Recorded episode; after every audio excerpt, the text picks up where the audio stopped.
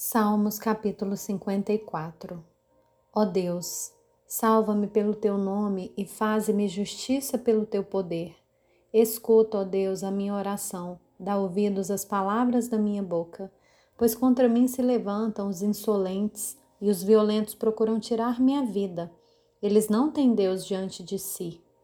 Eis que Deus é o meu ajudador. O Senhor é quem me sustenta a vida. Ele retribuirá o mal aos meus inimigos, por tua fidelidade acaba com eles. Eu te oferecerei sacrifícios voluntariamente.